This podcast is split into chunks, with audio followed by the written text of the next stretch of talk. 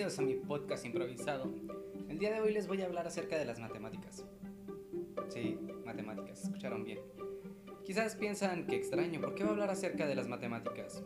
Pues es simple. Tuve un examen de matemáticas y fue la razón de que no pudiera subir podcast el domingo y pues ahora el tema es matemáticas. Bueno, pero ¿qué voy a hablar acerca de matemáticas? Es simple voy a hablar acerca de cómo se han convertido las matemáticas desde que las vimos en la primaria o desde que la vimos en el kinder donde pues conocemos las letras y conocemos los números. Luego pasamos a la primaria donde nos enseñan a sumar, restar, etcétera, etcétera. En tercero, cuarto de primaria te enseñan a dividir, a multiplicar. En sexto ya sabes eh, raíz cuadrada y exponentes. Y cuando llegas a la prepa empieza el álgebra. Diga, a la secundaria.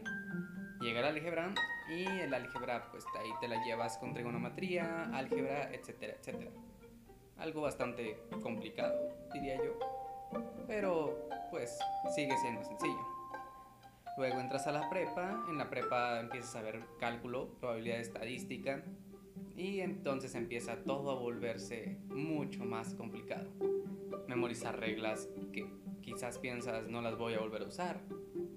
A no ser que te dediques a una ingeniería o estés en una carrera como física o en una carrera de química, una carrera de arquitectura, de diseño industrial, etcétera, etcétera.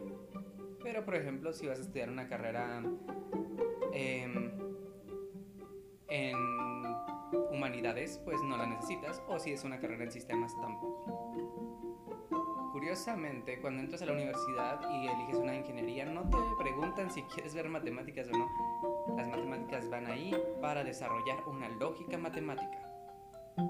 Bueno, en mi carrera es importante tener una lógica, mas sin embargo no es el fundamento. Alguien que no tiene una buena lógica matemática de igual forma puede programar o diseñar. Puede decidir entre esos dos campos y dedicarse a uno.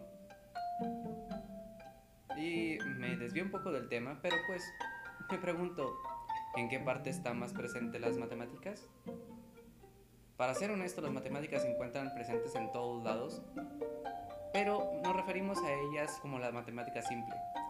El hacer cálculos y algoritmos más complicados en mi carrera se llegan a ver solamente si te dedicas al análisis de datos o la big data, que son ya muchísimos datos y generar un algoritmo que, que analice esa información y tú tienes que generar primero la fórmula para que haga ese procedimiento y luego el algoritmo que aplique esa fórmula. Y así es como escuchan el podcast más aburrido que he hecho, pero que va a ser muy cortito por lo mismo. Voy a ver si grabo otro y lo subo ahorita mismo. Bye.